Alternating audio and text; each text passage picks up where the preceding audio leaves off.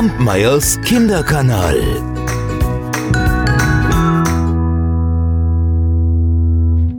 Der Abschied damals ist ihm wahrlich nicht leicht gefallen.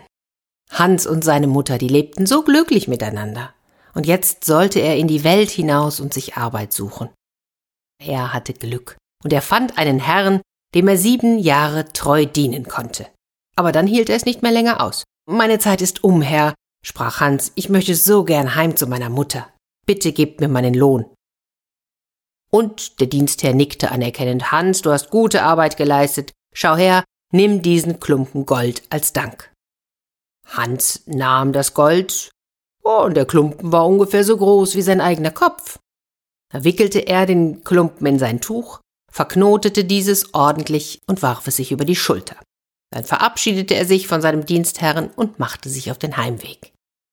Ach, was freute er sich auf seine Mutter. Fröhlich pfeifend ging er über die Straße, bis er mit einem Mal einen Reiter erblickte. Hm, das wäre auch was, dachte Hans, wenn ich auf einem Pferd säße, ja, dann käme ich ja viel schneller vorwärts. Da Hans die Angewohnheit hatte, laut zu denken, konnte der Reiter ihn hören. Also hielt er an und lachte. Na, Bursche, was läufst du denn auch zu Fuß? Na ja, sagte Hans, muss ich ja wohl. Schließlich will ich heim zur Mutter. Wenn nur dieser Klumpen hier nicht wäre. Ja, es ist zwar Gold, aber er drückt mir auf die Schulter. Ich kann meinen Kopf kaum noch gerade halten und auch die Arme werden mir so schwer vom Tragen. Oh, du armer Kerl, du. Ach, tust mir leid, sagte der Reiter. Weißt du was, wir wollen tauschen. Ich gebe dir mein Pferd und du gibst mir diesen elenden Klumpen. Von Herzen gern, strahlte Hans ihn an. Aber ich warne dich. Er ist wirklich schwer. Der Reiter stieg ab, nahm das Gold und half dann Hans aufs Pferd. Anschließend gab er ihm die Zügel fest in die Hand und sagte, höre Hans, wenn du's eilig hast, dann schnalze mit der Zunge und rufe hopp hopp. Dann drehte sich der jetzt nicht mehr Reiter um und ging davon. Hans war überglücklich auf seinem Pferd und er ritt vergnügt vor sich hin. Oh, wenn er doch schon zu Hause wäre. Aber warte mal, was hatte der Reiter gesagt? Oh. Und so fing Hans an, mit der Zunge zu schnalzen und rief hopp hopp. Und im nächsten Augenblick, da verfiel das Pferd in einen schnellen Trab. Und ehe er bis drei zählen konnte, war Hans abgeworfen und lag im Graben. Wahrscheinlich hätte er sein Pferd nie wieder gesehen, wenn nicht just in jenem Augenblick ein Bauer dahergekommen wäre, und der hielt es auf. Dieser Bauer war gerade mit einer Kuh unterwegs, die er vor sich hertrieb. Hans rappelte sich hoch und ach, sortierte erst einmal seine Glieder. Ach, Bauer, das Reiten ist wahrlich kein Vergnügen, hm, dabei kann man sich den Hals brechen. Dann doch lieber mit einer schönen Kuh unterwegs sein. Das sieht gemütlich aus. Und zudem gibt sie auch noch Milch und Butter und Käse. Was gäbe ich drum, solch eine Kuh mein eigen zu nennen? Na ja, wenn ich dir damit einen Gefallen tun kann, brummelte der Bauer. Ja, da will ich wohl mit dir tauschen, hm? Nimm du die Kuh, ich nehm das Pferd. Ach, von Herzen gerne, rief Hans da aus. Und da hatte sich der Bauer schon aufs Pferd geschwungen und war davon geritten. Hans trieb nun die Kuh ruhig vor sich her und freute sich wieder. Jetzt habe ich jederzeit Butter und Käse. Oh, mehr als ein Stück Brot brauche ich gar nicht mehr. Und wenn ich durstig bin, dann liefert mir die Kuh die Milch dazu. Ach, ich habe einen hervorragenden Handel gemacht. Und schließlich kam er zu einem Wirtshaus, versetzte sich Hans an einen Tisch und aß genüsslich alles auf, was er bei sich trug. Beim Wirt bestellte er fürs letzte Geld noch ein halbes Glas Bier, und dann zog er guten Mutes weiter.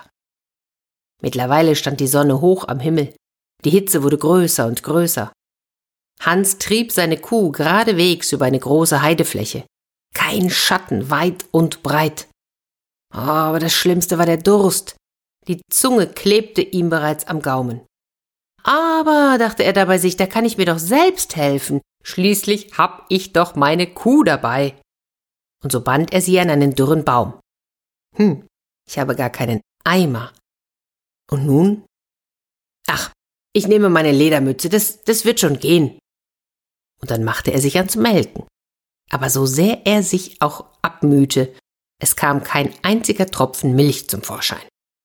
Jetzt muss ich dazu sagen, dass Hans noch nie in seinem Leben gemolken hat und dass er sich auch nicht gerade geschickt anstellte.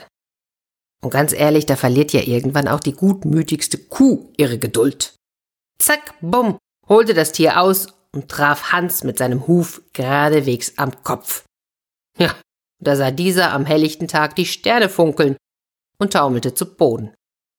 Glücklicherweise kam gerade in diesem Augenblick der Metzger des Weges. Ein Metzger mit einem Schubkarren, wo auch ein junges Schwein darauf war. Poh, der Tritt hat gesessen, was? rief der Metzger und half Hans auf die Beine. Und dieser erzählte, was ihm widerfahren war, während der Metzger ihm seine Flasche reichte. Hier, Hans, trink erst mal einen Schluck. Die Kuh ist bestimmt ein altes Tier, die gibt gar keine Milch mehr, hm? Taugt nur noch zum Ziehen oder zum Schlachten. Was? dachte Hans und raufte sich die Haare. Wer hätte das denn gedacht? Na ja, aber Schlachten ist das eine. Hm, es gibt Fleisch. Aber ehrlich, ich mache mir nichts aus Kuhfleisch. Das ist mir nicht saftig genug. Ja, so ein Schwein, wie du es hast, das schmeckt anders. Oh, und dazu noch die Würste. Höre, Hans, sprach da der Metzger, dir zuliebe will ich tauschen. Nimm du das Schwein, ich übernehme die alte Kuh. Oh, von Herzen gerne. Ah, was habe ich für ein Glück, dir begegnet zu sein. Gott lohne dir deine Freundlichkeit. Dann gab Hans dem Metzger die Kuh, ließ sich das Schweinchen vom Karren losmachen und führte es an einem Strick weiter. Was hab ich für ein Glück, dachte er bei sich. Jedes Mal wendet sich mein Blatt zum Guten. An einer Wegkreuzung traf er einen Burschen, der eine schöne weiße Gans unter dem Arm trug. Sie gingen ein Stück gemeinsam und erzählten einander von ihren Erlebnissen. Hans erzählte von seinen glücklichen Geschäften, und der Bursche berichtete, dass er die Gans zu einer Tauffeier bringe. Hier, nimm sie mal, bot er Hans an, die ist acht Wochen lang gemästet worden. Das wird ein prächtiger Braten. Wer da hineinbeißt, der muss sich das Fett von beiden Seiten abwischen. Hans wog die Gans und nickte anerkennend. Nicht schlecht, sagte er. Doch meine Sau, die ist auch nicht von schlechten Eltern. Höre, sagte da der Bursche und schaute sich sorgfältig nach allen Seiten um. Ich will dir ja keine Angst machen. Aber ich fürchte, mit deinem Schwein stimmt etwas nicht. Ich bin eben durch ein Dorf gekommen und da wurde dem Pfarrer nämlich eins aus dem Stall gestohlen. Es war ein großes Geschrei und alle sind los, den Dieb zu suchen. Ich fürchte, dass das das ist, was du mit dir führst. Wenn sie dich erwischen, da bist du nicht nur dein Schwein los, sondern landest auch noch im Gefängnis. Hans wurde Angst und Bange. Was kann ich tun? Willst du mir helfen? Nimm du das Schwein und gib mir dafür deine Gans. Du kennst dich doch hier aus in der Gegend, dich finden sie nicht.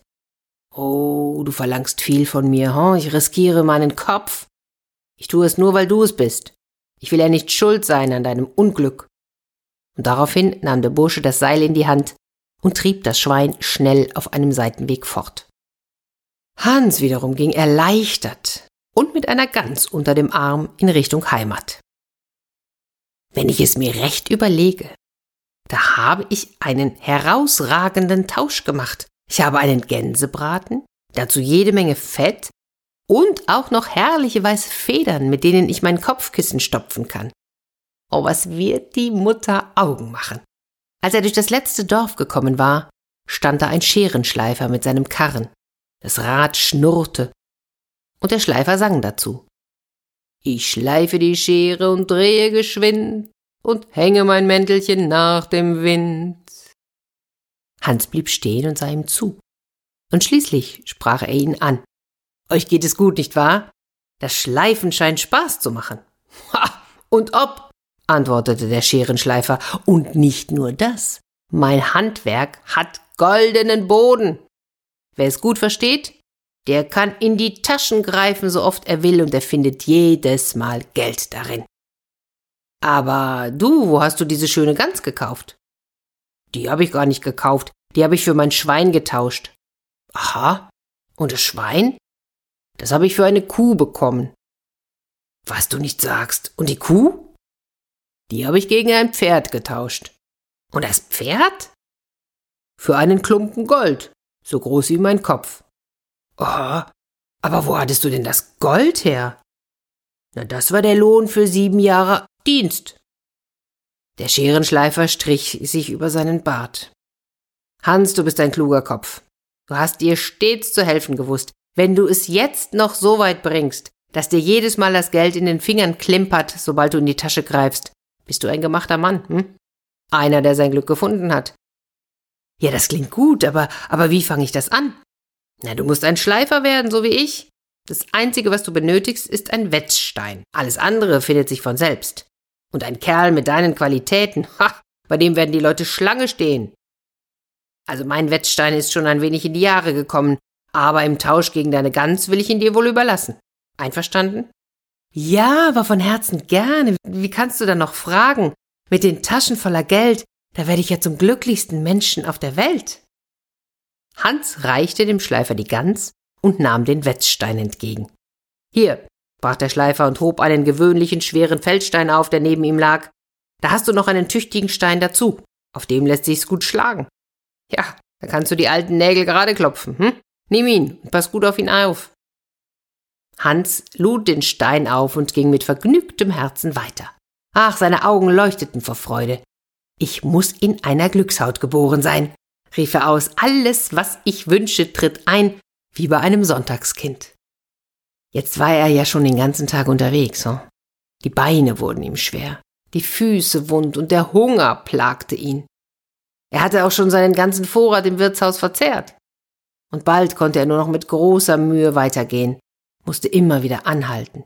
Die Steine, die drückten ihn ganz erbärmlich. Ah, es wäre schon schön, sie nicht weitertragen zu müssen, dachte Hans gerade, als er einen Brunnen entdeckte. Mit letzter Kraft schleppte er sich dorthin, um zu trinken und sich auszuruhen. Aber damit seine kostbaren Steine nicht beschädigt würden, legte er sie sorgfältig neben sich auf den Brunnenrand. Und als er sich nun zum Wasser hinabbeugte, da stieß er aus Versehen dagegen und plumps verschwanden die Steine in der Tiefe. Hans schaute ihnen nach. Und dann sprang er auf, voller Freude, mit Tränen in den Augen dankte er seinem Schicksal, dass es ihn auf diese Weise von den schweren Steinen befreit hatte. Ach, es gibt keinen Menschen unter der Sonne, der glücklicher ist als ich, rief er aus. Und mit leichtem Herzen und von aller Last befreit lief er davon, bis er daheim bei seiner Mutter war. Ob die sich gefreut hat? Ganz bestimmt. Schließlich war ihr Hans endlich wieder da. Und er war glücklich.